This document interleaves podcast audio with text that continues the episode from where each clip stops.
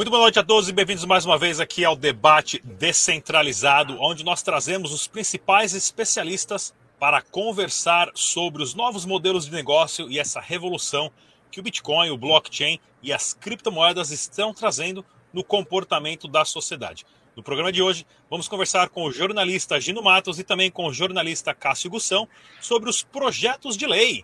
Projetos de lei Bitcoin e os projetos de lei no Brasil. Estamos tendo aí desde 2015 as audiências públicas acontecendo na Câmara dos Deputados, agora uma outra PL no Senado e também o anúncio do prefeito do Rio de Janeiro que quer comprar Bitcoin para o Tesouro Soberano no blockchain. Conversando com a gente hoje aqui, vou até um papo com o Cássio e com o Gino. Tudo bem, Cássio? Beleza, pessoal. Boa noite aí. Obrigado, Rodrigues, aí pelo convite. Obrigado todo mundo aí. E bora lá falar aí. Gino, boa noite. Como é que tá por aí? Boa noite, pessoal. Tudo certo por aqui, tirando o calor, tá tudo certo. Vamos que aqui tá frio, hein? Aqui tá frio. Vamos lá, pessoal. Contar um pouquinho da história, então, Gino. Você também que já está acompanhando esse mercado há bastante tempo. Como que iniciou as audiências públicas lá no começo de 2015? Se eu não me engano, acho que foi o deputado Áureo. É, então, o Áureo ele propôs o... fez a primeira proposta de projeto de lei lá em 2015 e as audiências públicas, se eu não me engano, começaram em 2018 né, começaram as audiências públicas e até em 2019, por conta né, dos. Foi um ano agitado no Brasil por conta dos golpes de criptomoeda, a gente teve bastante audiência pública nesse sentido, querendo ouvir, querendo entender melhor esse mercado. Ainda estava muito no início né, do entendimento por parte dos legisladores de como funciona o mercado de, de criptomoedas. Cássio. Então, entre 2018 e 2019 aí que ficou mais agitado. Diga lá, Cassio. É isso aí. Acho que o, o, primeiro projeto de lei apresentado foi pelo Áureo em 2015. É, depois houve uma grande movimentação do mercado de criptomoedas, se não me engano, em 2017, quando o relator do projeto, é, que era o Expedito Neto, apresentou o primeiro relatório pedindo a proibição total das criptomoedas do Brasil. Foi inclusive nessa época que surgiu a, a antiga BCB, que nem sei ainda se está em operação, e a AB Crypto, surgiram um pouco desse movimento de tentar reunir as exchanges para batalhar no Congresso, para impedir que aquele parecer fosse aprovado. De fato, isso aconteceu. E desde então, aquele parecer que não foi aprovado, então o projeto voltou de novo e a Câmara começou a debater novamente. Aí teve várias audiências públicas e em 2019, o Senado, ignorando por completo os projetos que já tramitavam na Câmara, iniciou alguns projetos de lei que foram apessados, foram reunidos dentro de um PL só, dentro do Senado, também pedindo basicamente a mesma coisa, de formas diferentes, que é a criação de regras para o mercado de Bitcoin e criptomoedas no Brasil. E... Excelente, não, excelente. Vamos lá então, vamos aqui por ordem aqui da nossa linha do tempo, o pessoal depois a conseguir acompanhar com a cronometragem que nós deixamos na descrição desse vídeo. Vamos falar da audiência pública. Qual que é o objetivo da audiência pública? Quem participa? Qualquer um? Para que serve? Teve resultado? Sim ou não? Começar com o Gino. Diga lá, Gino. Aí, recupera meu mouse aqui. As audiências públicas geralmente são para os legisladores entenderem melhor, geralmente não, são para os legisladores entenderem melhor sobre um dado assunto, né, para o qual vai se discutir algum projeto de lei, e são convidados participantes desse mercado que eles julgam pertinente para poder falar e explicar melhor sobre as dúvidas que os legisladores possuem. Às vezes eles acertam nas escolhas e às vezes eles não acertam. Eu não, não vou citar nomes aqui, mas teve até uma audiência pública recente que tem um, teve um participante de uma empresa suspeita de ser pirâmide financeira, mas as audiências públicas são para isso, são para poder explicar melhor aos, aos legisladores é, sobre a matéria que eles estão legislando, né? E como eles vão proceder. É aí que a gente tem é, os substitutivos, né? Quando o relator ele vai, o relator da, do projeto de lei vai oferecer o relatório dele, é aí que vem os substitutivos, vem alterações no texto inicial, justamente por conta das audiências públicas e de um maior entendimento sobre a matéria que está sendo legislada. Cássio. Opa! Bora. Diga lá, diga lá, audiência pública serve para alguma coisa? É só blá blá blá? As pessoas que foram convidadas tiveram algumas participações em alguns projetos meio que esquisitos. Como que está esse andamento? Eu acho que a audiência pública foi muito válida, tanto as que ocorreram na Câmara quanto as que ocorreram no Senado, contaram com participantes de, do mercado de criptomoedas e com pessoas ligadas aos reguladores a polícia, e às autoridades, né, a Polícia Federal, participou gente do Banco Central, participou, acho que a Câmara foi bem feliz nas diversas audiências que realizou, tanto a Câmara como o Senado. Uma vez ou outra, claro, teve os, os senadores e os deputados eles não têm um conhecimento profundo do mercado e acabaram, por vezes, convidando empresas é, acusadas de golpe ou que posteriormente vieram a dar o golpe. Acho que todo mundo lembra no comecinho dos debates em 2017 e 2018, a Atlas chegou a participar da, da, da né, o Rodrigo foi convidado a participar de algumas das audiências públicas e foi, inclusive, nas audiências públicas. Então, eu acho que elas foram imensamente válidas e acho que eu, quando o primeiro projeto foi apresentado, eu tive tem várias ressalvas ao, ao parecer aprovado do PL 2303, porém acho que ele foi muito feliz em determinar e, e deixar o, ele deixou para o poder executivo, porque isso é mais rápido, né? Então então, ele, ele não, não criou leis para o Bitcoin. Né? A proposta, tanto na Câmara para o Senado, não é criar leis e dizer, olha, isso pode ou isso não pode. É outorgar para o governo federal criar um, um, um órgão próprio para isso ou delegar isso para o Banco Central, para a CVM, para que aí, aí o regulador possa, desse mercado possa ser uma dessas instituições. Acho que do ponto de vista prático, isso é mais eficiente, muito mais eficaz e acaba que permite com que o regulador se adapte melhor à inovação do mercado.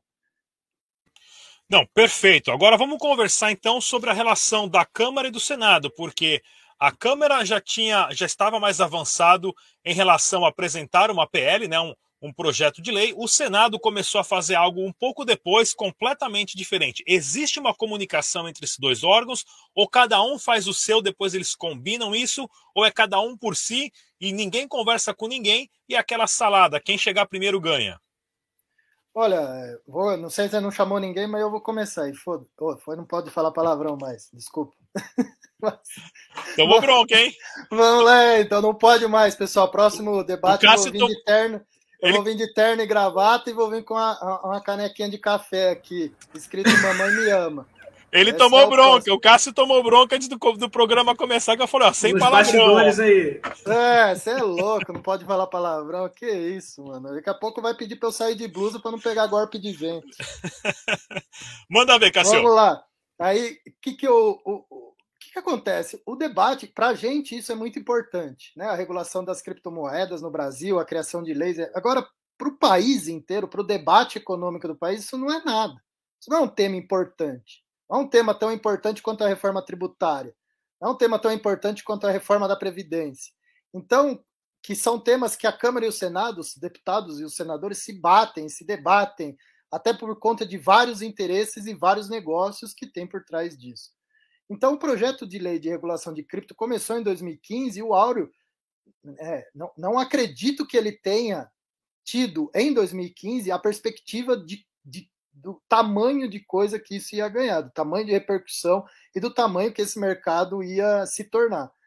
E esse debate foi o primeiro que começou. E o Senado, em 2019, os senadores começaram um outro debate no Senado, até porque isso vinha caminhando na Câmara, isso vinha caminhando, digamos, é, como se fosse numa bolha entre as pessoas do mercado de cripto e os deputados. Não, não, não, tinha, não era um debate amplo com a participação de toda a sociedade brasileira, até porque as criptomoedas naquele momento não tinham essa penetração no mercado como um todo, a ponto de você chegar e o padre na missa falar de Bitcoin. Isso mudou de 2020 para cá.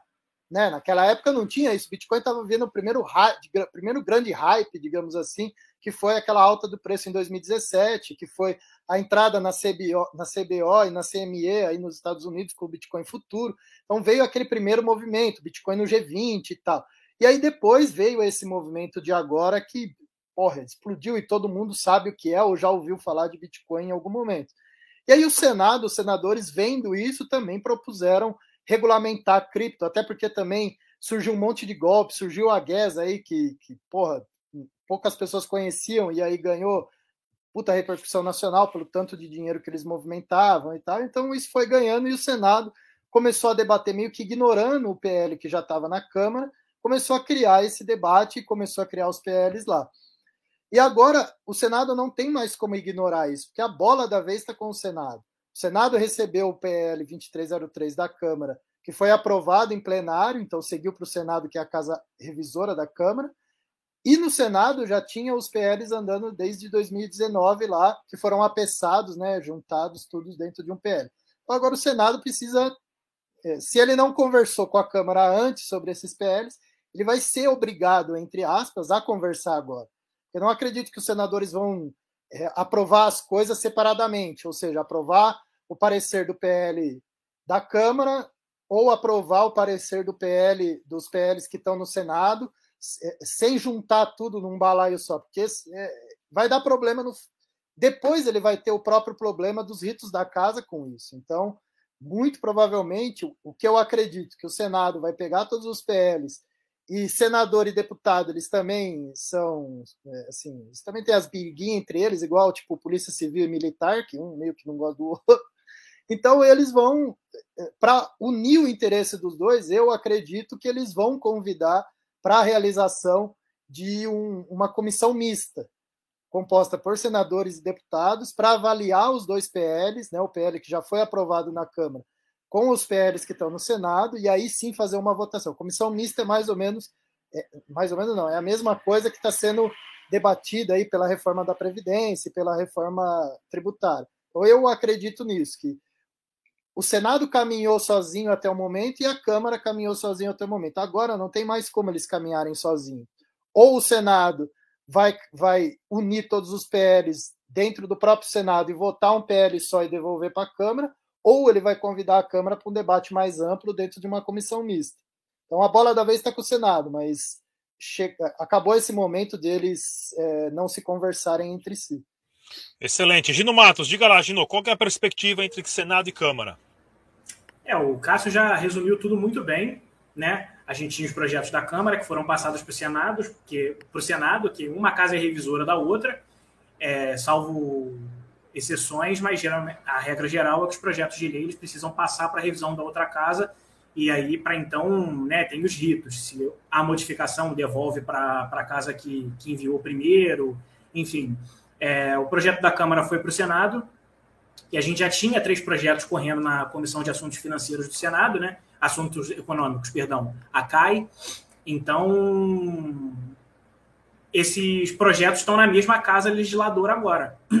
O que eu conversei com, com advogados quando começou né, essa reta final dos projetos de lei, do, das propostas que estão no, no Congresso, o que eu conversei é que a probabilidade maior é que um deles passe, até porque o, o, o Cássio sabe bem que ele cobriu também, os textos, as propostas ficaram com textos muito parecidos. Né? Acabou que uma serviu de molde para outro, tirando as três propostas do Senado, que elas acrescentaram a questão lá da, da mineração, né? que eles colocaram resolução da ANEL e tudo mais. Assim, eles estão com textos muito parecidos. Então, o que eu estava conversando com advogados é que, muito provavelmente, eles vão selecionar um deles para passar. Não, não sabe dizer se é a proposta do Auro, se é dos senadores, até porque, como o Cássio falou, né, essa questão de político rola ali o ego, né? Às vezes eles vão possivelmente brigar ali, não, é o meu que vai passar, é o meu, é o meu, é o meu. E é possível que a outra proposta seja arquivada. Não é bem uma corrida, né? Entrou, a que entrar primeiro ganha. Não, eles vão decidir lá entre eles mesmos, entre eles mesmos, não necessariamente numa comissão mista, e aí eles vão decidir se eles vão, por exemplo, separar essa questão que fala de mineração, criar um outro diploma legal sobre isso, uma outra proposta, né? Sobre voltada especificamente à mineração.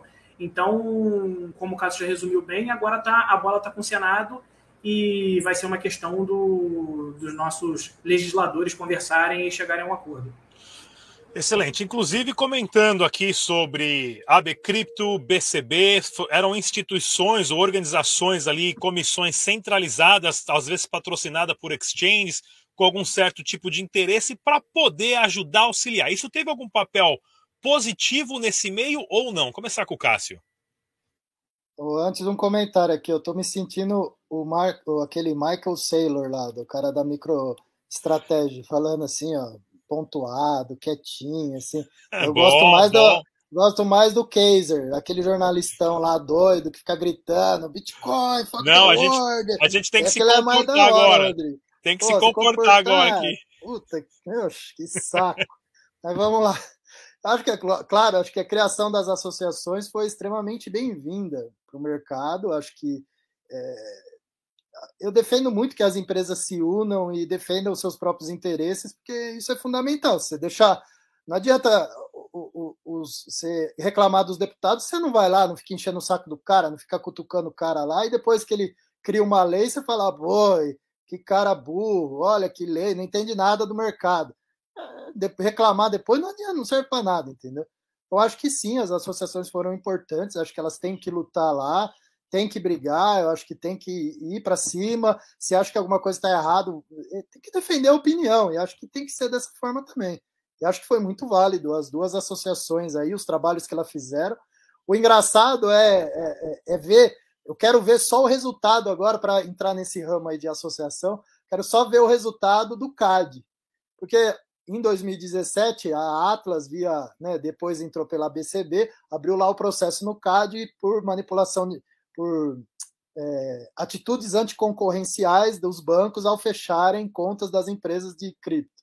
De lá para cá, o Itaú comprou a é, é participação na LIC, né, o, o mercado Bitcoin tá, é, é, é, amiguinho do Itaú agora, né? O Itaú lançou, inclusive, ou vai lançar ainda tokens de precatórios e, e tokens de recebíveis, se não me engano, dentro do mercado Bitcoin. Então mudou muito. Então os bancos estão né, não, não é que eles entraram em cripto, eles estão assim, abraçaram, levaram para dormir em casa, colocaram, dão almoço, dão comida, estão tratando das empresas de cripto.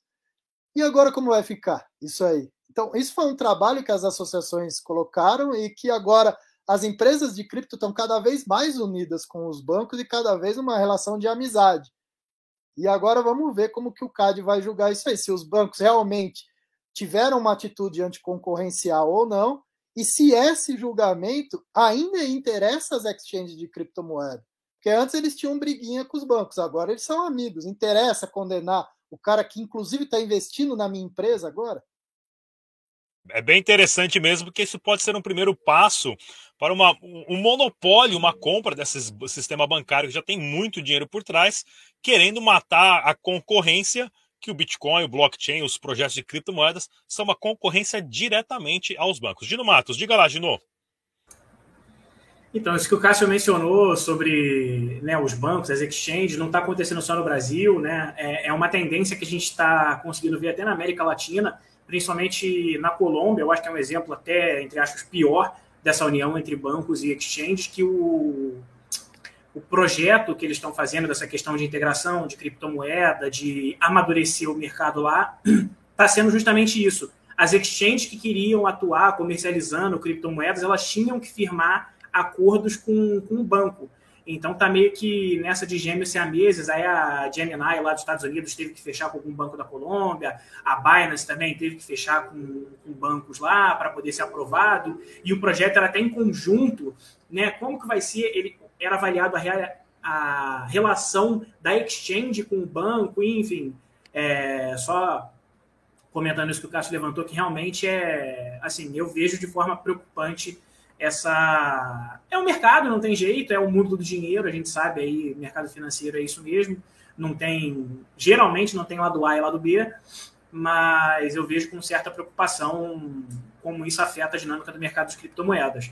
Agora, em relação a, voltando, né, da pergunta inicial em relação às associações. Concordo com o Cássio, acho que foi assim muito importante essa questão é, organizacional entre as empresas do, do, do nosso segmento, né, para poder defender os interesses no, no Congresso, né, até fazer um lobby ali, né, conseguir passar uma coisa ou outra. E não tenho muito a acrescentar ao, ao, que o Cássio falou. Acho que foi importante essa questão. As empresas realmente têm que acredito que o caminho é, são as empresas se unirem para poder defender os interesses do mercado, em vez de apontar que ah, fulano está fazendo isso, fulano está fazendo aquilo, porque no fim das contas, se você correr com, com o que você acha que tem que ser a regulamentação, você pode prejudicar é, não só o restante do mercado, mas isso pode voltar contra a sua própria empresa. Né? Então, acredito que é, em questão de união, as associações foram muito interessantes nesse sentido. É, se eu não me engano, né, puxando um pouquinho o saco aqui do canal, mas eu não vi nenhum outro canal de YouTube chamar nenhum político para esclarecer, conversar. Eu chamei o deputado Auro, tenho mais de cinco, seis entrevistas com ele gravadas nos últimos três, quatro anos ajudando a conversar, esclarecer, perguntando, tirando dúvidas e tudo mais, mas é como vocês falaram realmente, né? O pessoal reclamar depois que a lei já está pronta, não adianta nada. Inclusive, eu tinha até questionado o deputado Auro em dois tópicos que a gente vai conversar aqui também, que é a compra, o prefeito do Rio de Janeiro mencionando que querem comprar Bitcoin em nome do Estado como reserva de valor, né? E também já tinha questionado o deputado Auro em relação ao Salvador. Estamos desde 2015 aqui nesse vai, não vai, vai, não vai, vai, não vai, El Salvador, em sete dias, mudou tudo. Falou: vamos aprovar uma lei como o Bitcoin, como moeda de curso natural, e com isso, em sete dias, resolveram isso. E aqui no Brasil, continuamos uh, indo e indo, indo, e não chegamos a uma conclusão. Dino, diga lá, que, como você vê o, o, Brasil comparando um pouco com o El Salvador? Duas economias completamente diferentes, um país exatamente, é, extremamente pequeno, muito mais fácil para se gerenciar, porém aceleraram muito rápido esse processo. Então, como você já destacou, Rodrigo, são duas economias totalmente diferentes. Eu não vejo o Brasil como maior economia da América Latina é, dando um passo na mesma direção que El Salvador. A gente teve agora essa a declaração recente do Eduardo Paes né, sobre o Cripto Rio, que ele quer, se eu não me engano, 1% da, do tesouro do Rio de Janeiro ele quer alocar em criptomoeda, não só em, em Bitcoin, e vai dar desconto também. Eles pretendem, né? Eles ainda estão vendo, o projeto não é muito certo ainda, foi só um anúncio né, é, de intenção, mas eles ainda estão vendo como vai funcionar, porque eles querem dar desconto a mais no IPTU para quem pagar em Bitcoin. Eles estão tendo esse interesse de se relacionar com criptomoeda, né? Se é um interesse real, eu não sei. Às vezes é para, né? É para pegar hype, assim como os prefeitos lá de, de Miami, de Nova York, lá nos Estados Unidos, falaram de, de, ah, de Bitcoin, de criptomoeda de forma geral. Eu não sei se é só pelo hype, só para se tornar um, um político legal na, nos segmentos de, de pessoas que investem em criptomoeda, né? Mas eu não vejo o Brasil, de forma geral, não vejo o Brasil dando um passo na mesma direção que o Salvador. Mas a esperança que tem é, é essa, de, de, permear, ainda que não vire moeda de curso legal, porque eu acho que isso é uma ambição muito grande, né? Que o Bitcoin e as demais criptomoedas que elas permeiem a, a sociedade, seja em forma do, do, do Cripto Rio, seja através do, da CBDC, do Real Digital, né, que dê, por meio de uma interface amigável, que dê essa, essa familiaridade das pessoas com criptomoedas, é no que eu acredito. Mas moeda de curso legal, eu acho que o Bitcoin não, não vinga aqui no Brasil, não. Cássio, diga lá, Cássio. Olha, eu acho assim, Rodrigo, eu acho que não. Eu não entendo muito da política e da, da Constituição de El Salvador, mas pelo pouco que eu acompanhei na época, é, a, a Assembleia Constituinte quando tomou posse no, no começo do ano passado, ela destituiu juízes e, e vários membros do poder legisla, do poder judiciário que eram contra o presidente lá o Bukele. Então, não me parece ser uma assembleia uma, é, eleita pelo assim, povo não eleita pelo povo. Não me parece ser o mesmo caso do Brasil, onde há uma diversidade, e por mais que as pessoas discordem disso, mas há essa disputa pelo poder e essa disputa pela, pelas intenções é o que equilibra, é o que dá o equilíbrio entre os poderes.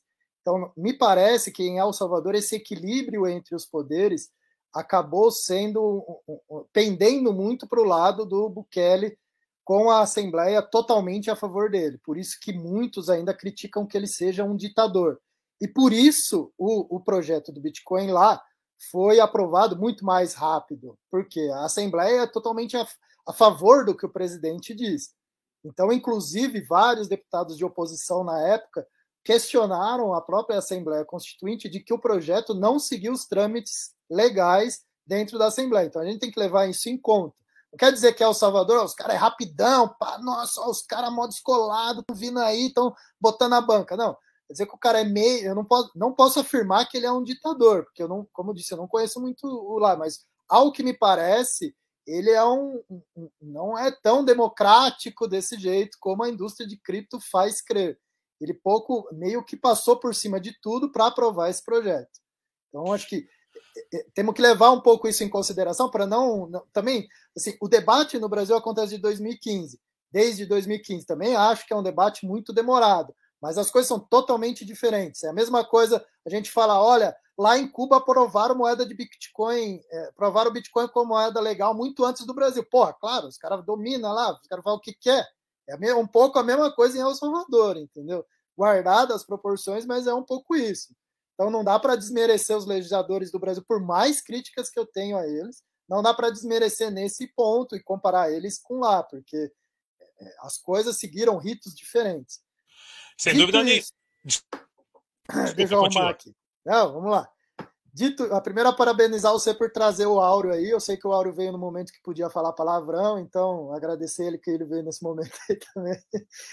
E aí, é, é, Quanto a tornar o Bitcoin uma moeda de curso legal, acho que El Salvador ainda é, tem muito para provar para a gente aí. Por, por, exemplo, o Bukele comprou um monte de Bitcoin aí, né, e, e guardou aí, e, e, enfim. E agora que o Bitcoin está caindo, o que, que ele faz com isso? Ele comprou, fez aquela brincadeirinha lá dele no McDonald's, enfim. Só que é a vida da população que está em jogo ali.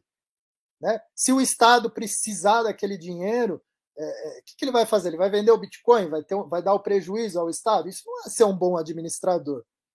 Tudo bem, é, enquanto o Bitcoin estava no hype, pô, hype é isso, vamos comprar, é o Salvador, e o cão, e bora lá, entendeu? Mas é, é, não que eu defenda comprar dólar ou comprar ouro, enfim, mas o legislador ele tem que ter essas coisas em mente, né? ter isso daí. Ele pode simplesmente falar, olha, vou comprar Bitcoin porque eu acho que é legal, enfim, tem é. um pouco dessas coisas. E aí ele, ele, ele veio de, na goela da população aquela carteira do Chivo, que deu vários problemas, várias pessoas perderam dinheiro, enfim. É diferente eu, Cássio, como pessoa, ir lá e pôr cinco Bitcoin na Atlas, que nem eu pus, e, e, e, e me dei muito mal, para não falar o que eu queria falar aqui. é diferente isso do que o cara usar uma carteira do Estado e perder esse dinheiro que está lá. Então, eu tenho minhas ponderações ainda quanto a esse negócio de aceitar o Bitcoin como moeda de curso legal. Eu acho sim que ele podia permitir. É, é, ó, o Bitcoin está aprovado como pagamento aqui. Beleza. É, é, o mesmo status, só que a hora que ele declara de curso legal, aí ele enfrenta o FMI, vai enfrentar não sei mais quem, tudo bem, ele está disposto a enfrentar tudo isso, ok. E, e do, na outra ponta, a população vai ser beneficiada desse enfrentamento ou não? É isso que está por trás. O legislador ele, ele é o cara que está lá legislando, mas ele representa toda uma população que está por trás. Não me importa se ele acredita ou não no Bitcoin. O importante é isso vai beneficiar ou não a população que está na outra ponta. Ele fazer uma mineração de Bitcoin com lá com o negócio lá do, dos vulcão vai beneficiar a população na outra ponta ou não? Ou é apenas um negócio que a gente acha legal? Porque quando ele declarou isso, eu não vi nenhuma declaração dele falando: olha, isso vai trazer benefício, isso vai fazer isso, vai diminuir, vai, a gente sei lá, vai pegar essa grana e vai investir no não sei lá o quê. Ele anunciou lá aquela cidade, vai construir aquelas escolas lá, mas por enquanto nada aconteceu. Então, eu acho assim, o El Salvador vai ser um bom balizador para a gente entender o, o quanto realmente isso impacta e isso é importante. Vamos lá, não. Ótima observação, inclusive. E, claro, acrescentar também que El Salvador não tinha uma moeda própria, né? Acho que isso foi muito importante. Eu não lembro em qual programa que seu aqui, inclusive, que alguém falou, um legislador falou que El Salvador já havia aberto mão da sua supremacia da moeda há muito tempo quando adotou o dólar americano. Então, isso a gente tem que ter em consideração também. El Salvador já não tinha uma moeda nacional. Né? Então, a moeda nacional não, deles era o dólar americano. Exato. Então, só para a gente esclarecer, primeiro que sim, o Bukele entrou lá no Senado, na Câmara, com, com as metralhadoras, limpou todo mundo que estava lá e colocou o time dele, né? E o time dele, literalmente, todo mundo, o que ele fala, todo mundo a, a, acompanha. Inclusive, pessoal, não percam aqui no canal Rodrigues Digital, dia 2 de abril, eu vou estar lançando o quarto episódio da série A Revolução das Criptomoedas, agora El Salvador, onde eu passei duas semanas em El Salvador em novembro, participei de todos os anúncios que estavam lá do, do, do, do Bukele aceitando criptomoeda como é, Bitcoin como moeda de curso legal. Inclusive, fiz uma entrevista com a embaixadora de El Salvador nos Estados Unidos, com os três deputados que fizeram a lei uh, do Bitcoin. Inclusive, o pessoal lá, os, os, dois deputados lá, o William tem 27 anos que é o deputado que o, o Bukele colocou ele. Então, não perca, é um documentário bem interessante, ainda estou terminando de editar, mas dia 2 de abril vai estrear aqui no canal Rodrigues Digital. Continuando aqui no nosso debate, ah, de novo, mais uma vez, se você não é novo no canal, pessoal, se inscreva no canal, ative o sininho, deixe seus comentários, perguntas, nós sempre trazemos para vocês aqui conteúdos inteligentes para você entender realmente por dentro essa tecnologia blockchain e como isso muda tudo. Nosso quarto tópico ali, tesouro soberano no blockchain. Vamos lá alguns vários problemas, vários problemas em relação a isso, né? Por quê? Quem que vai fazer a custódia desse dinheiro? A gente sabe muito bem que Rio de Janeiro já tivemos até delegacia, quartel militar que foi assaltado. Quem que vai, quem que vai ser o dono da Ledger, da Trezor que vai estar guardado esse dinheiro? Né? Perguntas para ser respondidas. Aonde vão comprar esse Bitcoin? Vão abrir uma, uma conta aí em qual exchange? Isso pode ser um jeito de puxar o saco daquela exchange e todo mundo querer abrir conta lá porque o prefeito abriu conta. Vai fazer que nem o Bukele. O Bukele, de vez em quando, três da manhã, ele coloca um snap ali que ele acabou de comprar Bitcoin com o dinheiro do Estado. Ele fez uma operação na Binance do celular. do celular, pessoal. É isso que está acontecendo. Já, a gente já viu três da manhã o Bukele fazendo trade lá do celular deitado na cama, provavelmente lá pegando buy the deep, né? Quarto, para a gente pensar também, prefeitos e governadores do Rio. Tem uns três ou quatro aí na cadeia, dos últimos três prefeito e governador. Quem que vai gerenciar esse dinheiro? Vai estar tá tudo na mão dele? Quais são os órgãos que vão verificar? E último, imposto. Pagar imposto com Bitcoin, você está dando a sua carteira para o Estado saber o que você tem. Isso vai implicar em algo ou não? Começar com o Gino. Diga lá, Gino. Eu acho muito pertinente todos os pontos nessa questão de, principalmente de usar uma exchange ou usar um, um serviço específico, até serviço de custódia mesmo especializado, seja ele qual for. Eu acho que você acaba dando uma vantagem é, comercial muito forte para essa empresa, né? Para a iniciativa privada. Então, acredito que é, é um problema a ser, a ser visto não só por questão da vantagem comercial, né, mas também por conta da custódia, para a gente saber como está sendo feita essa custódia, porque se a gente, se o, o povo não tem é, como verificar isso também, a gente não sabe se pô, comprou esse Bitcoin, perdeu esse Bitcoin, a gente nunca vai ficar sabendo. Então, assim, pagar imposto também é o que você comentou. Para o pessoal que recorre às criptomoedas para, né, com um viés mais libertário, não tem interesse que o, que o Estado saiba o que, que ele tem em relação, né, é, quanto à posse de criptomoedas, vai entregar também o endereço dele. Até porque o pessoal, hoje em dia, ainda tem uma, uma visão muito assim: ah, que criptomoeda é anônimo, se eu não fizer isso, não fizer aquilo, o Estado não sabe o que eu tenho. Pô, galera, vocês estão assim, muito enganados. Já deixou de ser assim tem um tempo. Ainda dá para ficar fora da malha? Dá. Mas, assim, muita aquisição de criptomoedas já está dentro. E como a, a blockchain é pública, se pegar uma transação começar a puxar o fio, se não tiver mixer nem nada, o, o Estado vai saber o que você tem e, e assim, você pagando com uma carteira, você só está facilitando que o Estado saiba quanto você tem, aquela carteira. E aí, se você é uma pessoa de interesse, né? Se você é um cara que já se sabe que tem bastante criptomoeda, fica olhando ali tua carteira, então vai saber as transações. Ah, mas aí eu tiro dessa carteira. Pô, mas é público, cara. Vai saber se você mover. Se você não usar um mixer, uma parada assim. Então, tem uma série de, de problemas, né, que geralmente não são discutidos, até porque a, a, comunidade de criptomoedas geralmente é uma comunidade muito hypada, acontece uma notícia positiva, o pessoal já fica louco e tal, e a galera foca muito no lado positivo. Por isso que até que eu ressaltei aquela questão do paz, né? Eu não sei se essa decisão do Cripto Rio é para só para ganhar hype com, com, com o público, né? Então, essa questão, por enquanto, eu acho que esse, esse discurso de criptomoeda no meio estatal ainda está pouco madura. Eu acho que, primeiro, precisa discutir, dentre outros pontos, além do, dos pontos que você apresentou, é necessário ainda discutir bastante para a gente poder amadurecer essa ideia. Não sou contra, mas é, é necessário amadurecer essa ideia. Excelente. Cássio, diga lá, Cássio. Eu acho que todos os pontos aí apresentados por você e pelo Gino são válidos. E eu tenho um a acrescentar que é antes de todos esses. Quem disse que o Rio tem tesouro? Quem disse que o Rio tem dinheiro guardado? A cidade do Rio de Janeiro. É, eu trabalhei em prefeitura e quem trabalha em contabilidade é, sabe que existem vários tipos de manobras fiscais onde o que você coloca no papel é uma coisa e o que representa né, o, o, as finanças do município são outras coisas. O atual prefeito do Rio tem dito que o Rio teria, em tese, 7 bilhões de dinheiro em caixa, né? teria 7 bilhões de dinheiro guardado. Isso, ao meu ver, está errado dos dois modos. Primeiro, cidade, município, não é uma empresa. O município não tem que ter lucro. Então, se tem 7 bilhões guardado no Caixa do Rio, são 7 bilhões a menos investido nas melhorias da cidade. Isso está errado.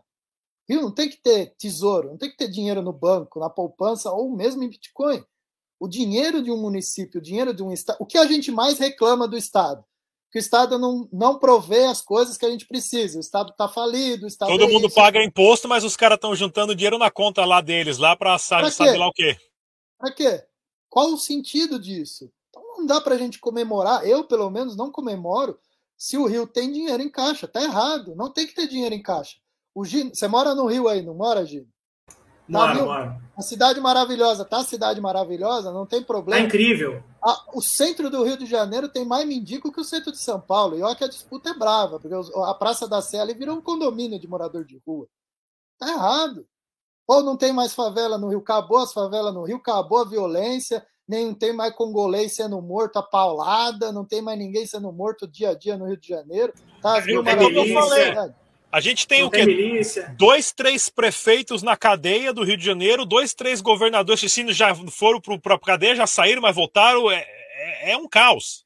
Não, então, e é isso aí, tá cheio de violência no Rio. E, e o Rio tá guardando dinheiro.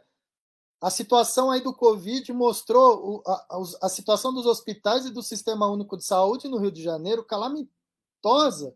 As pessoas sem lugar para ficar. E, o Rio guardando dinheiro, 7 bilhões em caixa, para quê? Para o prefeito vir a público e declarar que vai comprar Bitcoin? Para a gente bater palma para ele? Está errado. Eu não acho que o Rio tem 7 bilhões em caixa. Fui consultar as reportagens, o Rio devia 166 bilhões em 2019. É impossível, não acredito que o prefeito tenha pago toda essa dívida em um ano e ainda guardado 7 bilhões. Nem se ele vender o Rio de Janeiro, o Cristo Redentor, que nem é dele, né, é da Catedral, da Igreja Católica do Rio, nem se ele vender aquilo, eu acho que ele consegue pagar essa dívida. Então, primeiro ponto, não acho que o Rio tem tesouro. Segundo, se o Rio tem tesouro, está errado. O dinheiro do, que a gente paga de impostos tem que ser investido na melhoria da situação para as pessoas, na melhoria da situação da cidade, tem que ser revertido para a gente que paga imposto. Esse é o princípio do Estado. O princípio do Estado não é ganhar dinheiro, ficar rico e comprar Bitcoin. Tá errado. Então, se o Rio tem 7 bi, tá errado. Se o Rio tem 7 bi vai comprar Bitcoin, tá mais errado ainda. Não, perfeito. Excelente colocação. Inclusive, até me perdi, que eu estava tentando procurar aqui o relógio da dívida do Brasil, não do impostômetro, mas o Brasil tem uma dívida de 1,8 trilhões, 1,8 trilhões de dólares. É... Rodrigo, nenhuma Oi. cidade no Brasil, nenhuma cidade, 90% dos municípios do Brasil dependem do governo federal. Ou seja, não se sustentam com a arrecadação própria dos municípios. Primeiro ponto. Segundo ponto, um município saudável, saudável, fica com a folha de pagamentos dentro de 35%. Não acredito que tem nenhum município no Brasil com uma folha de pagamento menor que 35%. Isso sobra 75%, 65% né, para o município investir nas melhorias da cidade. Desses 65%, 25% ele é obrigado a declarar, a gastar em educação. Ou seja, vamos partir de um município aí saudável. 35% mais 25% vai dar 60%, é isso? 60%. 60% já está comprometido do orçamento do município já está comprometido. Ou seja, sem ele fazer nada, 60% do orçamento daquele município já está comprometido. Não existe nenhum município que gasta menos que 10% em segurança, sendo que segurança não é uma obrigatoriedade do município. Segurança é uma obrigatoriedade do Estado. Ou seja, é o Estado que tem que investir em polícia civil, militar, essas coisas. Só que se o município não ajuda, não ajuda a delegacia a pagar o aluguel, não tem nem delegacia lá. Por que, que aqueles assaltos, mega assaltos, acontecem geralmente no interior? Porque não tem polícia. Você vai numa cidade aqui perto, aqui, eu moro em Jundiaí. Jundiaí tem a delegacia, tem tudo. Itupeva tem duas viaturas, que é uma cidade aqui do lado. Várias saídas. Pô, o cara vai lá, o assaltante vai lá e fala o que quer, é claro. Isso nos municípios do interior é muito maior. Então Perfeito. você tem aí, você tem aí o município é, é endividado. Não tem como o município comprar Bitcoin, que isso? Está errado, e se comprou, está errado. Não, excelente colocação. Por isso que o último, nosso último tópico aqui é o futuro promissor. Esse futuro promissor do Estado tentar usar o blockchain, usar o Bitcoin parceria com os bancos que criticaram, fecharam contas dos P2Ps, de exchanges há anos, mas cada vez mais o Estado e o sistema bancário financeiro global conseguem chegar claramente. O Bitcoin veio para ficar. Ninguém para o Bitcoin. Ou eles, aquele famoso ditado: se você não pode com ele, junte-se a eles. Qual é o futuro promissor para o Brasil com as criptomoedas? Vou começar com o Gino. Olha, Rodrigo, o futuro promissor eu não vou falar nem de Bitcoin, eu vou falar de criptomoedas no geral. Na verdade, mais precisamente, finanças descentralizadas. Eu acho que com o advento de uma CBDC, que do ponto de vista né, liberal é, é uma forma, é um aparato que vai dar ainda mais vigilância ao Estado sobre as finanças das pessoas, mas o que pode vir de bom disso, né, o que a gente pode receber em troca, e eu espero que aconteça, e em conversa com, com um grupo de estudo do Banco Central, já deram a entender isso, o Cássio já até fez uma matéria sobre isso, eu também já fiz matéria sobre isso, é poder integrar as funcionalidades das finanças descentralizadas no, nas finanças centralizadas, nas finanças estatais, de você ter uma facilidade para poder acessar serviços financeiros, empréstimo e outras aplicações, porque o, o, o ramo de DeFi é gigantesco. Então, de você conseguir facilitar o acesso das pessoas a serviços financeiros, né? de você dar formas de, de pessoas é, terem crédito, é, sem precisar de, de, toda a burocracia, às vezes uma, um aparato mais, como é um termo bom que eu posso usar, mais humano, que não seja o, o, os credit scores de atualmente, né, que são assim, eles acabam afastando parte da população, e num país igual o Brasil, porque a gente sabe que está é, tá muito difícil para todo mundo, eu acredito que você ainda ter mais essa barreira alta para serviços financeiros só dificulta ainda mais. Então, o futuro promissor que eu vejo é no cenário onde existe o real digital, a gente possa ver esses aparatos de finanças descentralizadas e mais acessíveis para a população. Não sei se vai acontecer, espero que aconteça, mas é isso. É a minha visão de, de futuro promissor em relação às criptomoedas e acredito que nesse ponto já está, entre aspas, de bom tamanho. Cássio Gustão, diga lá, Cássio. Bom, eu não acho que o futuro é promissor para a humanidade. eu sou mais pessimista. Eu acho que a maior prova de que o futuro não é promissor. A gente tem uma brincadeira aqui em casa que a gente fala que a maior prova de que existe vida alienígena é que eles não fizeram contato ainda, que eles chegaram aqui, olharam e falaram: não, vamos embora, pelo amor de Deus. Mas, é, brincadeiras à parte, acho que a maior prova de que o futuro não é promissor e de que a humanidade não caminha para uma humanidade melhor, no sentido de mais entendimento e de mais compreensão, é que as grandes empresas, né, né no mundo cripto, não sei porque as pessoas endeusam o Elon Musk. Para mim, ele é um, um completo babaca. E esse babaca está buscando colonização em Marte. Então, a maior prova de que aqui não tem futuro promissor, é que as pessoas estão querendo, os mais ricos estão querendo sair desse mundo. Estão querendo criar um outro mundo para eles, onde eles acham que vai ser o um mundo perfeito.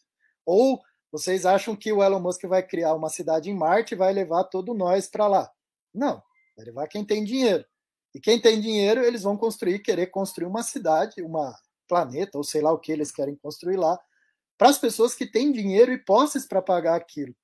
E claro que aquilo não vai seguir as regras da Terra, como ele já declarou, porque eles querem criar um mundo diferente para eles lá. Por quê? Porque eles já não, não, não enxergam um futuro promissor para eles aqui. Esse é um ponto. Agora, para as criptomoedas, eu acredito que não tem como voltar atrás. Não tem como a gente voltar e dizer, olha, a cripto vai ser banida, cripto não, não tem mais como voltar atrás. Chegou em todos os lugares, movimentou todos os estados a criarem moedas digitais para o próprio estado, né? No caso da CBDC, no caso do Yuan, no caso do real digital aqui. Então não tem mais como voltar atrás. Chegou, ficou e vai perdurar. E vai vir novos desenvolvimentos e vai vir novas coisas e acho que a tendência é os estados. E, né, os e nessa, estados... só para interromper, Cássio, desculpa, mas nessa aí dos ah, estados correrem atrás, eu tenho que dar o crédito para o Zuckerberg, porque quando ele falou que ele ia lançar a Libra, em menos de uma semana, União Europeia e Câmara dos Estados Unidos fizeram reunião de, reunião de emergência, porque uma empresa que tem 3 bilhões de usuários estava para lançar o seu próprio stablecoin. Correto, isso. E eu, na época eu falei, pô, o Mark Zuckerberg foi picudo, né? Picudo não é palavrão, né? Ou é? Picudo pode? O Zuckerberg foi picudo, porque ele teve uma ideia, uma empresa bilionária, e lançou a ideia e falou: não, eu quero fazer. Lógico que depois ele teve toda a pressão, não só do Estado, mas dos acionistas e de toda a galera que tem dinheiro dentro do Facebook, e ele recuou e agora vendeu o Dien aí para não lembro quem agora de cabeça. Mas ele foi, e isso mostrou o quê? Que os estados precisavam se aperfeiçoar. E o Banco do Brasil, aqui, o, o, o Roberto Campos Neto tem uma visão muito, muito interessante sobre esse mercado, uma visão, na minha opinião, muito boa dessa relação entre cripto e Estado e aquilo que o Estado precisa prover para a população. Acho a visão dele excelente e acho que ele está muito correto no caminho que ele está seguindo. Então, não tem como voltar atrás com as criptos e elas vão se popularizar ainda mais. E acredito que, conforme é, é, esse tema da exploração espacial, conforme ele for se desenvolvendo ainda mais, ele vai acabar com o ouro e as reservas de valores como a gente entende elas hoje. E as reservas de valores serão digitais. Não sei se Bitcoin ou qual outro tipo de reserva. Por quê? Essas reservas de valor física, como ouro, diamante e todas essas coisas, são baseados nas regras dos minerais que a gente tem aqui na Terra. Porém, a gente já tem uma expedição agora que vai ser lançada em 2022 do Musk junto com a NASA para explorar um asteroide que o asteroide inteiro é feito de ouro. Eles não querem explorar o asteroide, chegar lá no asteroide e mandar uma mensagem para a Terra: oh, é, é feito de ouro, viu? É legal aqui, é massa. Não, eles vão explorar aquilo, vão trazer esse ouro de alguma forma para a Terra. E, e, e, conforme essa exploração espacial for aumentando, isso vai acabar com as reservas de valores que a gente tem baseado em minerais aqui. Porque é um, a exploração espacial vai encontrar outros tipos de minérios e outros tipos de coisa no espaço. Não sei se vocês viram uma matéria agora que um estudo da NASA mostrou que chove diamante em Netuno. Em Netuno e em Urano. E os caras já estão querendo mandar uma sonda lá. Literalmente chove diamante por causa de um processo químico, sei lá o que, em vez de cair água, cai diamante do, sei lá se tem céu lá, sei lá o que, que tem lá, mas cai lá de algum lugar diamante. Então vai mudar as reservas. Conforme a gente acredita que a tecnologia da exploração espacial, e a gente viu isso, o Rodrigo estava do lado de um cara em Miami, ali, do Diego, que ganhou uma viagem para o espaço, algo que há cinco anos atrás a gente achava inimaginável. Um, uma pessoa comum, um, um amigo do Rodrigo, ganhar uma viagem para ir para o espaço. Então a exploração espacial assim como as criptomoedas, ela vai evoluir muito nos próximos 10 anos. E acredito que isso vai criar, poucas pessoas têm olhado muito para isso, mas acho que isso vai criar o principal ambiente favorável ao desenvolvimento das criptos como reserva de valor, porque ela vai mudar a reserva de valor como a gente entende hoje, baseada em minerais. Sem dúvida nenhuma, pessoal. O Bitcoin, o Satoshi Nakamoto, sem dúvida nenhuma, um visionário, ou ele, o grupo, seja lá o que for, mas a própria forma de como o Bitcoin foi implementado, o white paper e como cada vez mais o Bitcoin está aqui mudando o comportamento tanto do Estado quanto das nações, das pessoas e principalmente mudando a visão, o pensamento de que nós entendemos do que é valor. No debate descentralizado de hoje, nós tivemos aqui o Gino Matos, ele que é jornalista, e também o Cássio Gussão, ele que é jornalista do portal Coin Telegraph. Muito obrigado pela presença de todos. A gente se vê na próxima, pessoal. Tchau! E como sempre, pessoal, deixe suas perguntas, dúvidas, críticas, sugestões e temas para os próximos programas. Eu com a nossa equipe sempre observamos e respondemos os comentários e iniciamos sempre um aprendizado aqui juntamente com vocês, a nossa audiência. Mais uma vez, se inscreva no canal, ative o sininho e a gente se vê no próximo programa.